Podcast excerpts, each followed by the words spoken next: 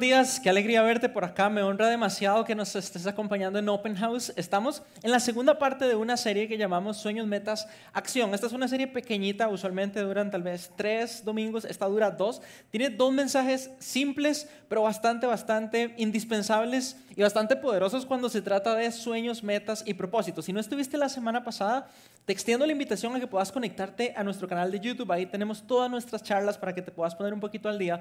Pero si no, tengo un resumen súper rápido. Habíamos dicho, vamos por la vida acumulando sueños, metas y propósitos y se siente como tener un equipaje. Un equipaje que se puede sentir muy pesado de tantas cosas que estamos posponiendo. Y bueno, un poco la gráfica me encanta porque es, vos sos el protagonista y lo que está pasando en este equipaje, vos sos el responsable, ¿verdad? Un poco. Pero por supuesto, Dios está en la ecuación. Por eso estamos aquí en Open House y por eso estudiamos la historia de Josué. Josué fue el sucesor de Moisés y Josué, pues, Josué pudo hacer lo que no pudieron hacer muchos israelitas ni Moisés, que fue dejar de posponer un sueño, una meta, y era llegar a una zona geográfica, una tierra en la cual ellos iban a vivir, que Dios había reservado para ellos, pero tenían obstáculos. Y el mensaje de la semana pasada era muy sencillo. Dios le dijo a Josué, tenés que ser fuerte y tenés que ser valiente, y eso significa, vos tenés que esforzarte, tenés que ser decidido, tenés que tomar acción. Habíamos dicho esto la semana pasada. Dios no nos falla, Dios no va a fallar ni te va a abandonar. Pero es necesario que aunque Él no falle y sea perfecto y sea todopoderoso y todo lo que escuchamos de Dios, es necesario cuando se trata de tus sueños y tus metas que des un paso. Es decir, el partido lo jugamos entre los dos, pero Dios juega su parte súper bien, es extraordinario. Si vos no jugás tu parte, si no das un paso, nada va a pasar. Aunque Dios esté en el equipo, si no das un paso, nada va a pasar. Y precisamente lo que más admiramos de Josué, este es el resumen de la semana pasada, es que se dice al final de la historia de todo lo que ellos cumplieron, que Josué no dejó de hacer nada de todo lo que Dios había ordenado. Es decir, el equipaje de sueños, de metas, de propósitos, todo lo que se habían puesto como una resolución de Josué, estaba bastante, bastante ligero. Y por eso hoy estás en la segunda parte de esta serie en la que voy a compartir con vos un mensaje muy sencillo, muy simple, que quizás has escuchado antes. Y es demasiado importante que lo puedas refrescar cuando se trata de sueños y metas. Y este segundo principio yo lo tengo clarísimo como una imagen, eh, porque cuando uno es recién casado, ¿verdad? Y no sé si soy recién casado todavía no, tengo tres años de casado, pero cuando estaba, digamos, recién casado, no sé cuándo, ¿cuándo es el límite? Luis, dígame, un año. Entonces ya no estoy recién casado. El punto es, cuando estaba recién casado, eh, uno, ¿verdad? De esposo hace cosas no tan inteligentes. Entonces me gustaba mucho nadar. De hecho, tengo una foto, ¿ves? Usaba el pelo largo porque recién casado todavía había una sensación ahí de qué cool. No, mentira. El punto es, recién casado, recién casado, hacía mucho ejercicio con mi esposa. Otra vez, uno de esos sueños y metas y propósitos que cada vez había que jalarlo, ¿verdad? Había que sacarlo del equipaje. Y yo, yo tengo una cuestión con nadar, lo único, me encanta, lo único es, si no tengo una meta, si no tengo un objetivo o algo divertido que hacer, se puede convertir en algo monótono para mí. No sé si te pasa a vos, es incluso como correr, admiro a la gente que corre porque yo siento que nunca llego a ningún lado, la verdad es un problema mental, no es un problema físico, es un problema como mental, me cuesta un poco mantenerme ahí. Entonces, solucionando ese problema, eh, bueno, uno de los lujos de mi vida, que yo creo que es uno de los lujos, es que mi esposa hace ejercicio conmigo. O sea, podemos como compartir ese horario, a mí me encanta eso. Entonces, yo le dije a Paola, vamos a nadar. Y le dije, para que esto sea divertido y para que yo no haga solo 10 minutos de natación, ¿verdad? Vamos a ponernos metas. Entonces me puse creativo, recién casado, no tenía idea de lo que iba, entonces le dije, vamos a hacer algunas apuestas. Imagínate lo que puede apostar un madre recién casado. Ok, el que pierde, y es un poco velocidad, un tramo, 25 metros, creo que es la piscina semiolímpica, 25 metros, un tramo, el que llega de segundo, o sea, nuestro podio solo tenía oro y plata. No había mucha forma de perder, pero en todo caso yo soy bien competitivo y quería el oro.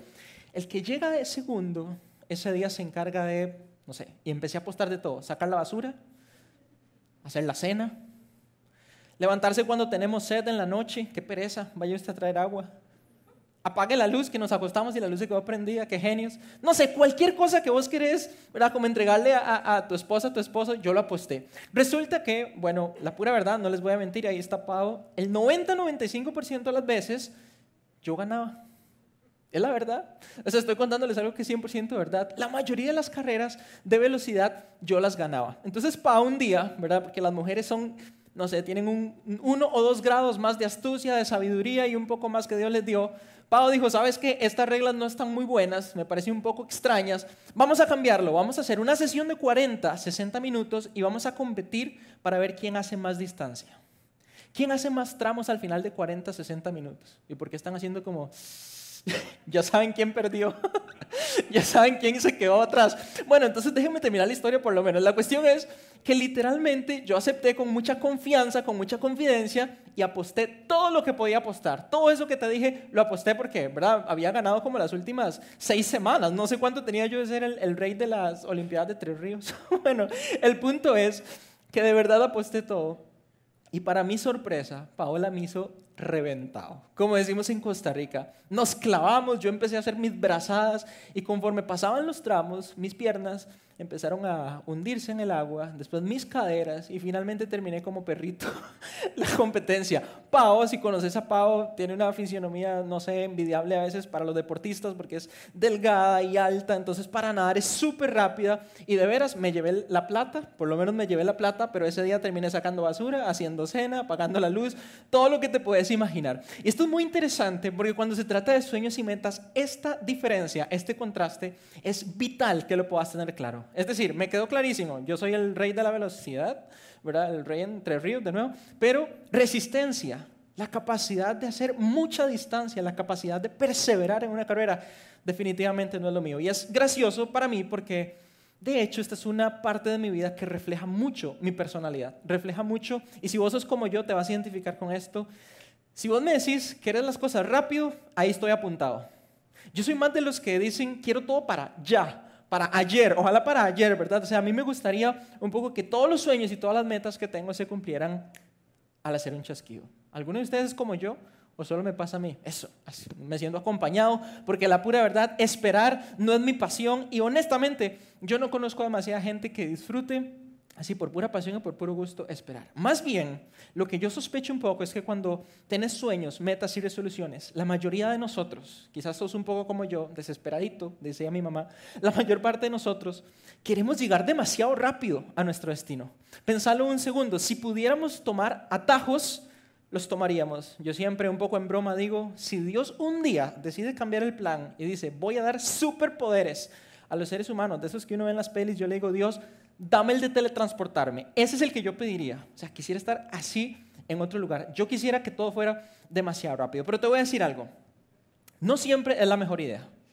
Aunque vos y yo decíamos que nuestras metas y nuestros sueños se cumplan y se cumplan en cuanto antes, no siempre es la mejor idea. De hecho, Muchas veces vos y yo estamos propensos a cometer algunos errores cuando somos más rápidos que resistentes. ¿Sabes por qué? Porque detrás un poco de esa idea de querer alcanzar todo rápido, hay una combinación de emociones que créeme, una, una combinación de algunos aspectos emocionales que no querés en tu vida cuando se trata de sueños y metas y se llaman impaciencia e impulsividad. La descripción un poco de tu esposo. No mentira, de mi vida, un poco de mi vida también. La impaciencia y la impulsividad. Yo me identifico otra vez, estoy siendo súper vulnerable, súper sincero con esto, yo soy un poco más así. Y es muy interesante porque hay muchas cosas en la vida que, ¿verdad? Este es, este es nuestro equipaje, este, nuestro equipaje de sueños y metas. Hay muchas cosas en la vida que uno quisiera que fueran rápidas, pero no necesariamente es la mejor idea. Por eso me encanta un proverbio, creo que es Proverbio 19, dice, la prisa es madre del error. En una versión dice, la prisa es madre del error. Pero lo que pasa con nosotros es que no tenemos atajos, no tenemos atajos para, para nada. La pura verdad, si un día yo me gano la lotería, que es la única forma en la que yo creo que alguien puede hacerse millonario de la noche a la mañana, les voy a decir algo, no les voy a contar, pero van a haber señales. Van a haber señales. No mentira, son de plástico, son de plástico. Voy a recogerlos porque después alguien se ve tentado con el dinero. No mentira. El punto es, la única forma que conozco en la que vos y yo, de la noche a la mañana, en impaciencia y impulsividad, nos podemos hacer millonarios legalmente es ganando la lotería. Y te voy a decir algo interesante. Incluso la gente que se gana la lotería, ¿has escuchado un poco de esto?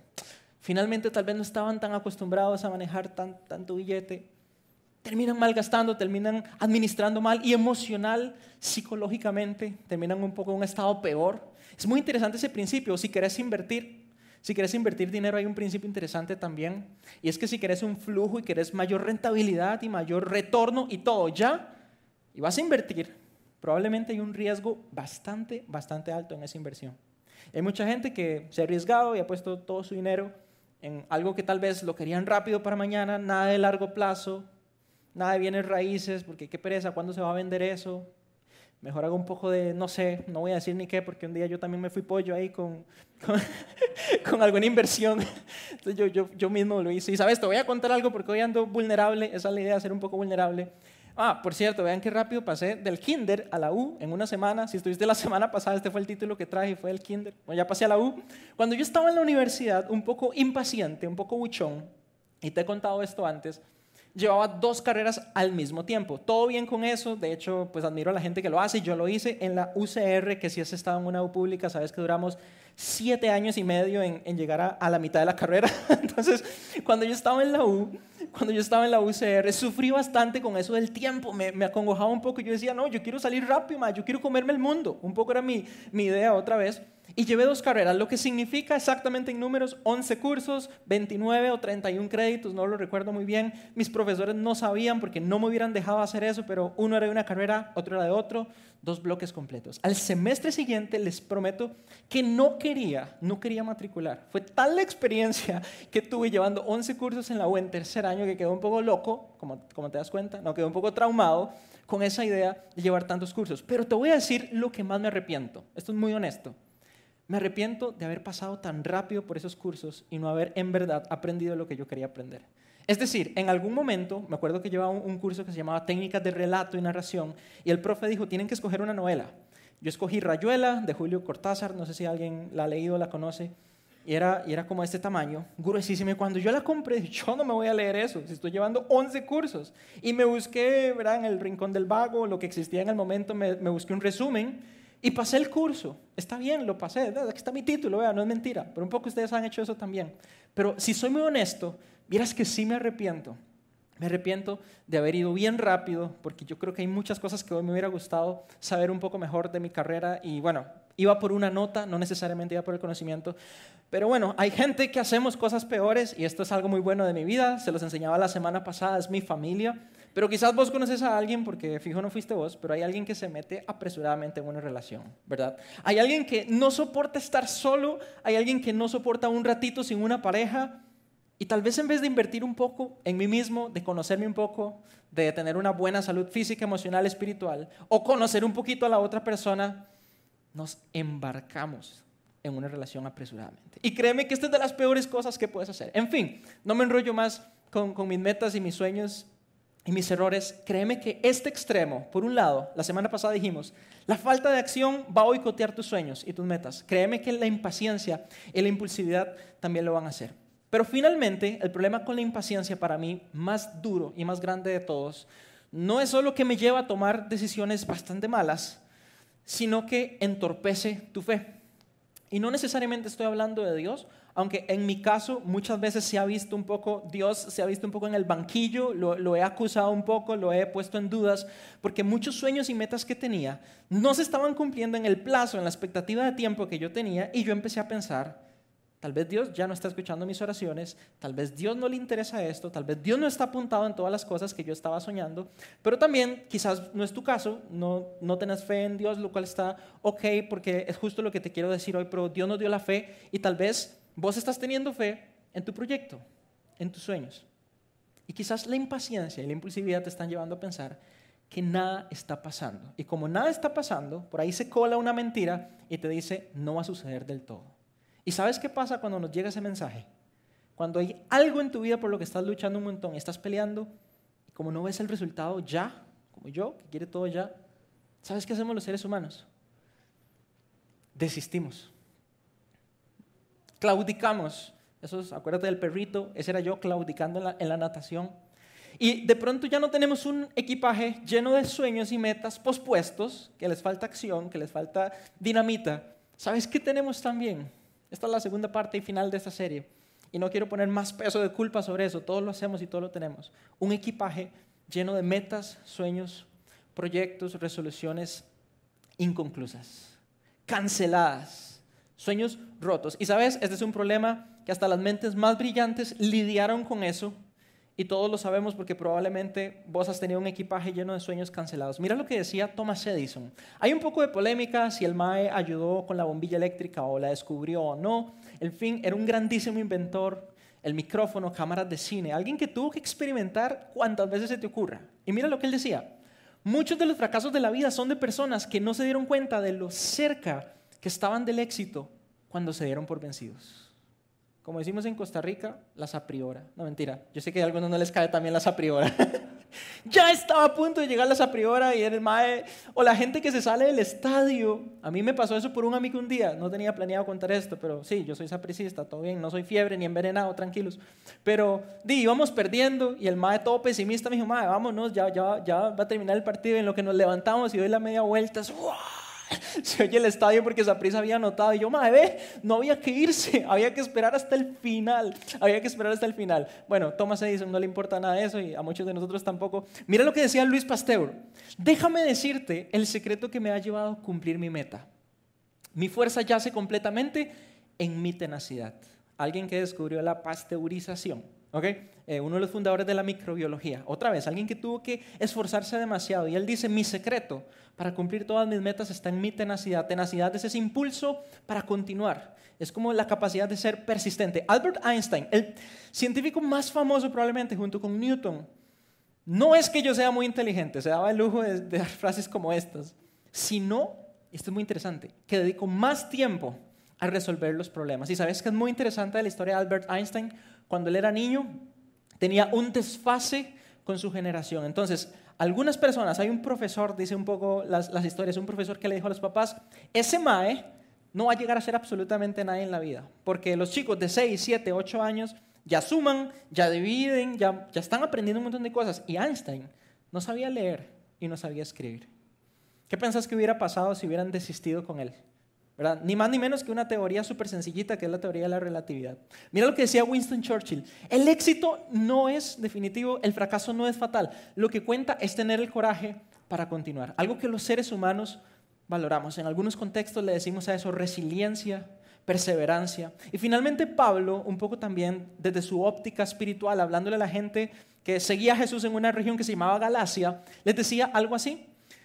No nos cansemos y esto es un mensaje para vos también, no te canses de hacer el bien, porque si seguimos haciéndolo, Dios nos va a premiar a su debido tiempo. Es decir, en palabras muy cortas, vos y yo sabemos lo que estamos hablando. No hay sueños y metas solamente que no han empezado, sino que se han quedado en pausa, en stand-by, que se han cancelado, sueños rotos que estamos llevando en equipaje. Y hoy tengo un mensaje de nuevo, simple, pero bastante, bastante, eh, bastante importante cuando se trata de tus sueños y tus metas. Por eso, por eso, Pablo, un poco en la vida espiritual, invita a las personas a perseverar. Y es algo que todos valoramos, a perseverar. Y eso es lo que te quiero decir hoy. De hecho, vamos a volver un poco a la historia de Josué, porque cuando ellos dieron ese paso, y si estuviste otra vez la semana anterior, Dios hizo un milagro súper bueno, súper extraño, pero el agua en un río se detuvo para que ellos cruzaran mientras estaba seco. Y aunque habían visto esas cosas, de una vez enfrentaron otro reto, otro reto que les exigió un poco de confianza y esta vez no se iba a ver solo en un paso, sino en muchos. Mira lo que dice esta historia y cómo vos y yo vamos a extraer un poco algo tan, tan eh, importante para nosotros. El portón de la ciudad de Jericó, así se llamaba la primera ciudad que ellos encontraron después de haber cruzado el río, se cerró y quedó bajo vigilancia para que no entraran los israelitas. Qué curioso. Bueno, se trataba un poco de guerra, me parece que tiene sentido, pero no sé si te has sentido alguna vez así en la vida, ¿no? Un sueño, una meta, das el primer paso y todas las puertas se sienten como cerradas. Bueno, eso es lo que les pasó a ellos. Nadie podía entrar, nadie podía salir de la ciudad. Algo así se podía ver en la ciudad de Jericó.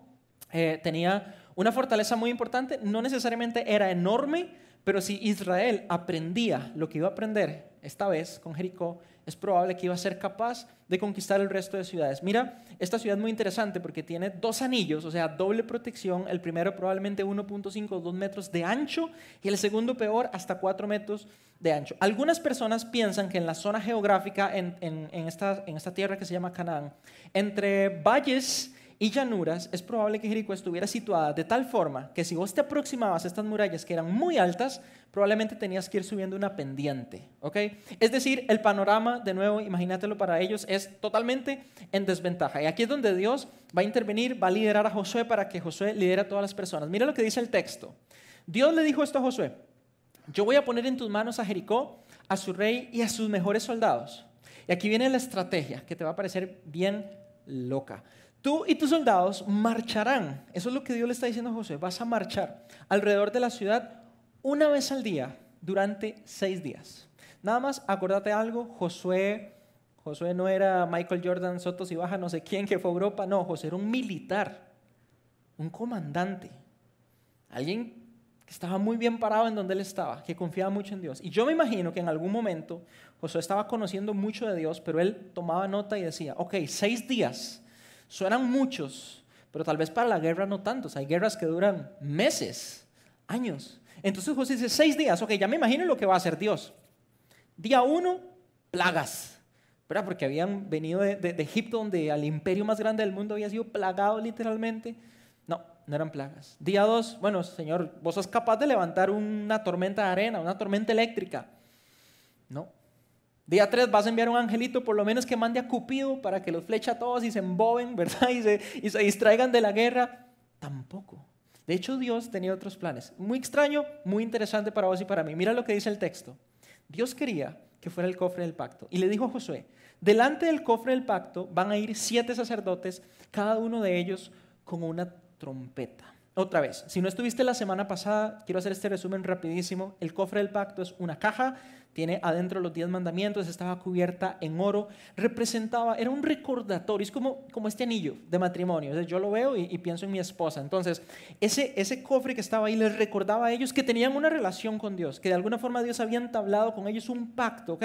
Y Dios quería que fueran el cofre y estos maes, los sacerdotes que no eran necesariamente los más diestros, no digo que no eran valientes, pero no eran las personas que se dedicaban a pelear si tuvieras un ejército. De hecho, ellos se, dedicaban a cuidar el cofre del pacto, a cuidar todo lo sagrado. Era otro tipo de oficio y se sentía un poco, no era común que ellos fueran, se sentía un poco como que mandaras a un músico o a un panadero a jugar el Super Bowl, algo así, es como, Seguro Dios, es más, no estaba en la alineación. Bueno, eso es lo que Dios quería, sencillo, y Dios dijo, y el séptimo día Después de que ellos toquen trompetas, van a marchar siete veces alrededor de la ciudad mientras los sacerdotes tocan sus trompetas. Mira lo que dice el siguiente texto. Después de eso, ellos van a dar un toque largo con las trompetas y en cuanto ustedes lo oigan, todos los hombres van a gritar con fuerza.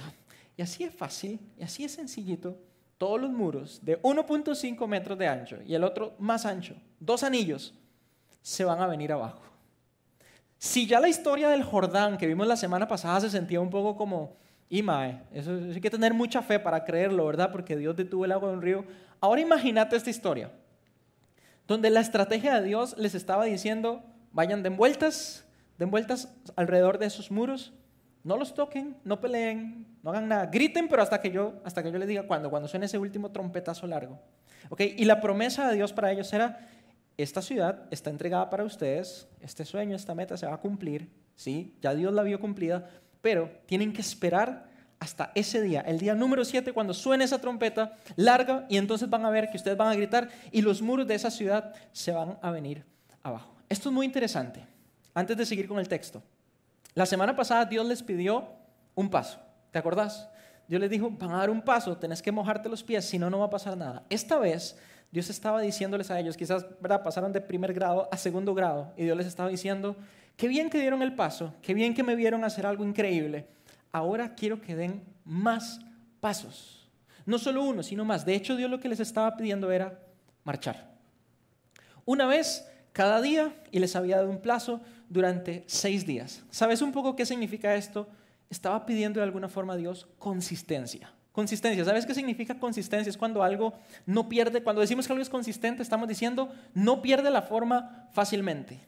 Cuando algo es consistente, decimos es bastante estable en el tiempo. Cuando algo es consistente, es bastante coherente. Y aunque, y aunque esta historia se oye un poco extraña, ¿verdad? Como humanamente uno la ve y dice, me suena un poco ridículo. Josué era un mae que confiaba bastante en Dios y por eso su equipaje estaba bastante ligero. Y dice el texto que él hizo todo al pie de la letra. Mira lo que dice el siguiente texto. Tal como Josué lo había ordenado de parte de Dios, entonces primero avanzó un grupo especial, se dirigían a los muros, hombres armados. Estos sí llevaban espadas, llevaban escudos, tal vez iban a caballo, no sé. Siguieron después los sacerdotes que tocaban las trompetas sin parar, imagínate el escándalo, y después se pusieron en marcha los sacerdotes que llevaban el cofre del pacto. Entonces ellos iban llevando esta caja súper grande que recordaba la relación que tenían con Dios.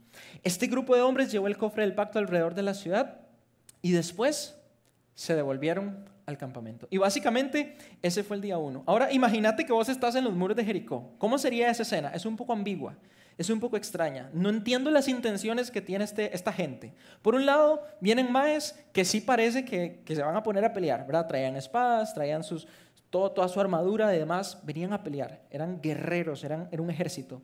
Pero al mismo tiempo venían los sacerdotes otra vez, los más que tal vez no estabas acostumbrados a verlos cuando había una guerra y traían esta caja que tenía unos bichitos, unos querubines eh, encima, ¿verdad? Y, uno dice, ¿qué quieren hacer estos más? ¿Quieren pelear? ¿Quieren, ¿Quieren hacer una brujería? ¿Qué es lo que quieren hacer estos más, verdad? Tal vez estaban malinterpretando y en algún momento dijeron, bueno, esto debe ser una distracción. Esto tiene que tener un as bajo la manga. Aquí hay trampa. Pero ellos se regresaron al campamento tal y como Dios dijo, y esa fue el primer día y la primera noche. Mira lo que dice el texto. A la mañana siguiente. ¿Y cuántos días había dicho Dios? Siete, pero seis días iban a hacerlo solo una vez. Si vos sos como yo, otra vez, que quiere todo para allá, que quiere todo rápido, unite al club, porque yo voy a ir a decirle a Josué, Mae, es el segundo día, ya esos más vieron lo que hicimos, fijo, ya tienen la manera de aniquilarnos. Ya vieron todo lo que hicimos y vamos a hacer eso seis veces, iguales, repetidas. Seis días.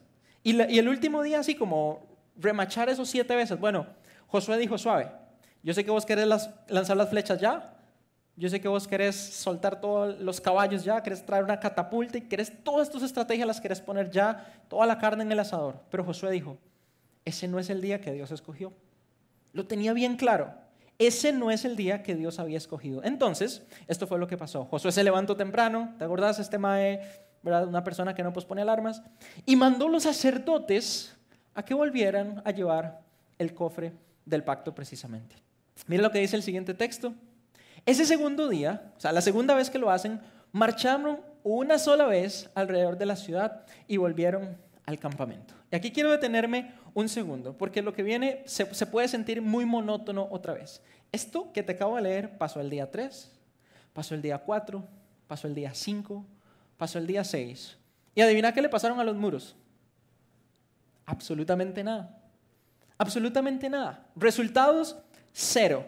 Y yo me imagino a ellos regresando, ¿verdad? Un poco, no sé si confundidos o tenían fe. La pura verdad que no, no soy tan erudito para entender las emociones y lo que pensaban todos esos maestros. No está escrito tampoco.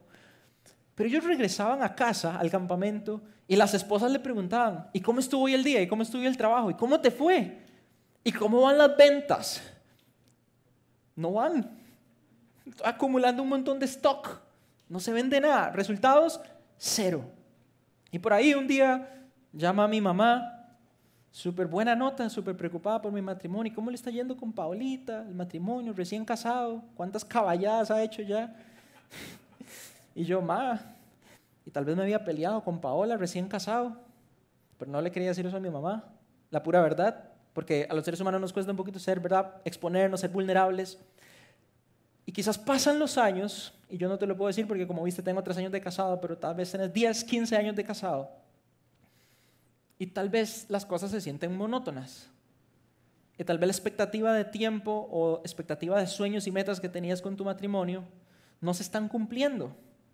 Tal vez soñabas que por lo menos al quinto año de casado ese mae sacara la basura, pero es el día que hay que arriarlo igual que José arriaba caballos. No sé, Quizás estabas soñando todavía que en cierto punto vos mismo cambiaras algo de tu carácter o superaras una adicción, un problema estás cargando en tu equipaje que estorba un poco para este sueño que es matrimonio también. Y la prueba era que han pasado 29 años en mi caso y todavía sigo luchando con muchas cosas. Y el resultado que te puedo decir es 0,0001.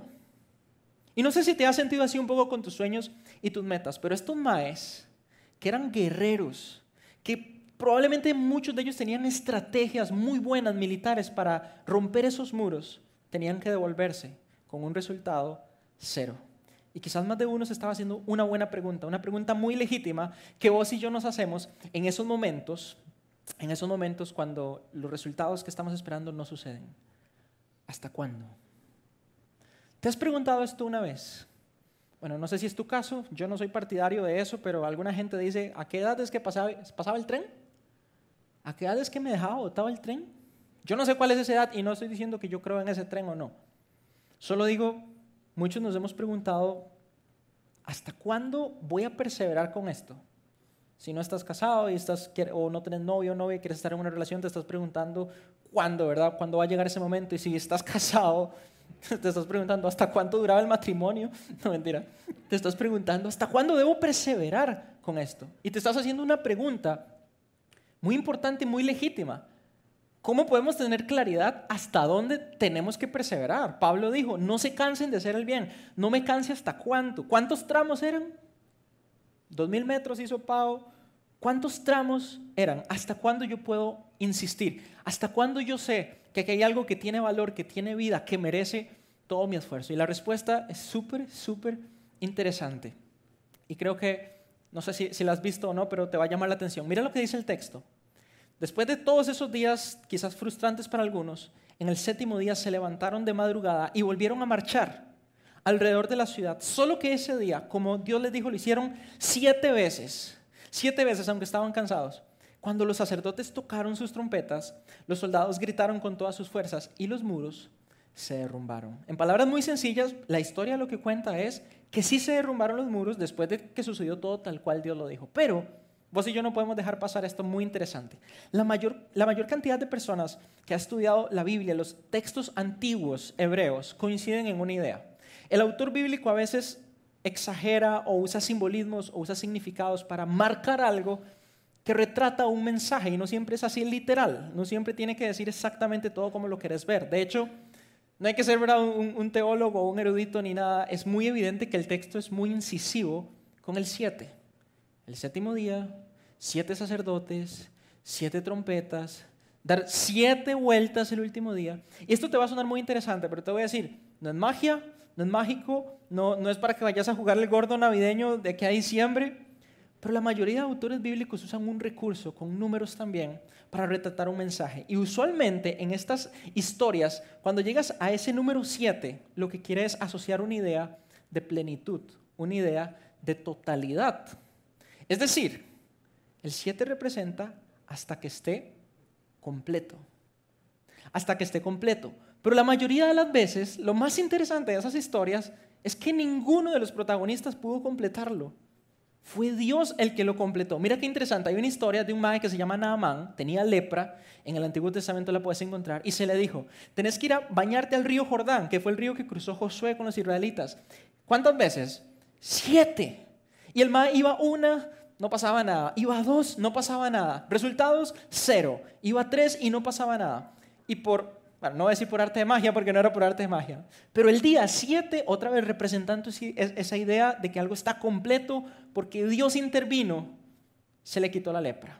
Y si te suena muy antiguo esa historia y te suena como mística y extraña, bueno, nuestro maestro Jesús, en una ocasión, un discípulo que se llama Pedro, le preguntó, ok, una pregunta, ¿cuántas veces tengo que perdonar?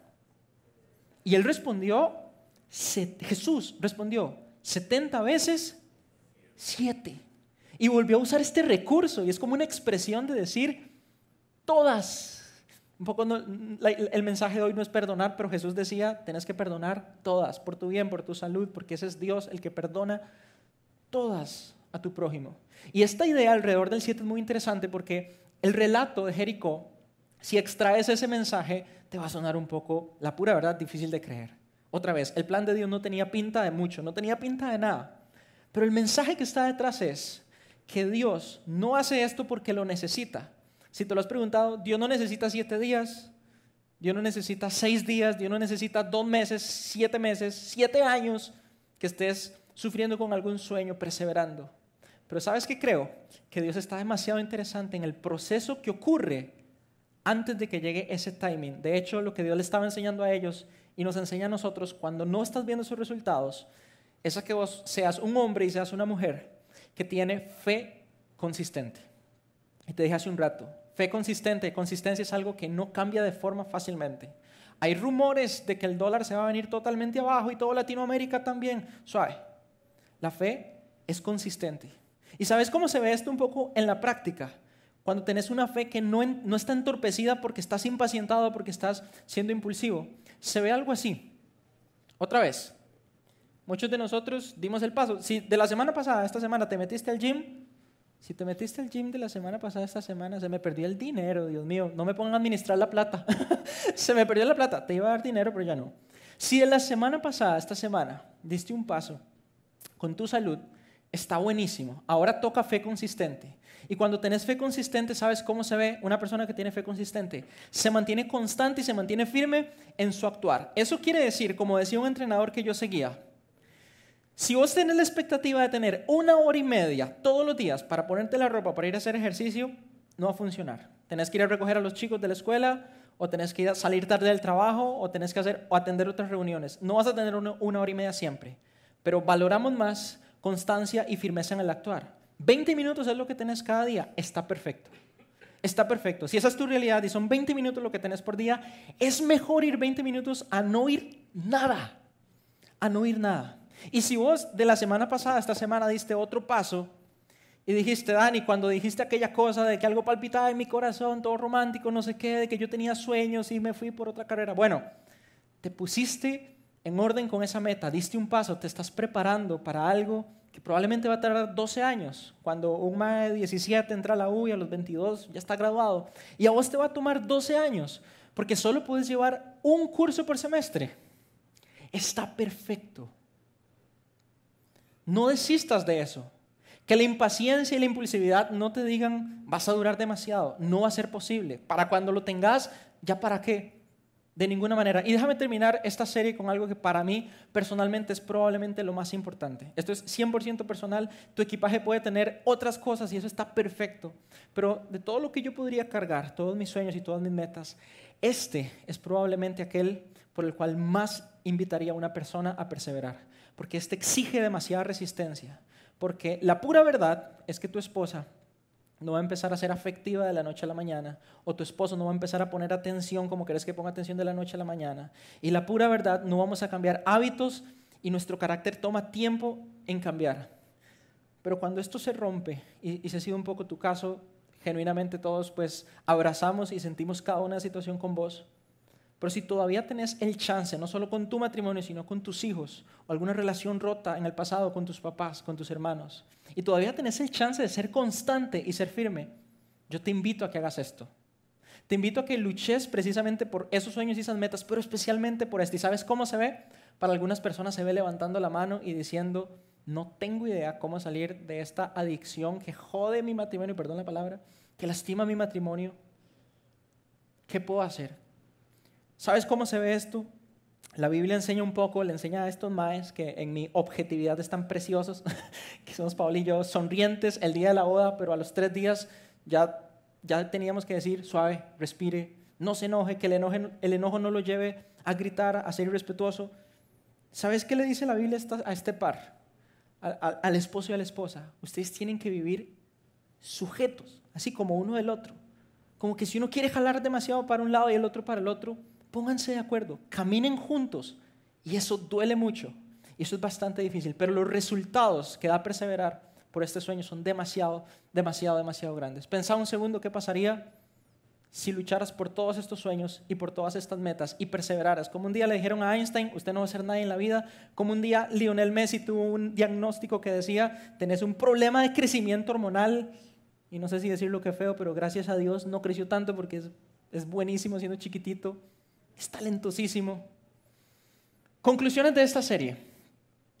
En esta vida nadie fracasa, solo hay gente que abandona. Nosotros confiamos en Dios con acción y con perseverancia. Esos son los dos mensajes que quiero que tengas con tus sueños y tus metas. Da el paso y persevera en ese paso.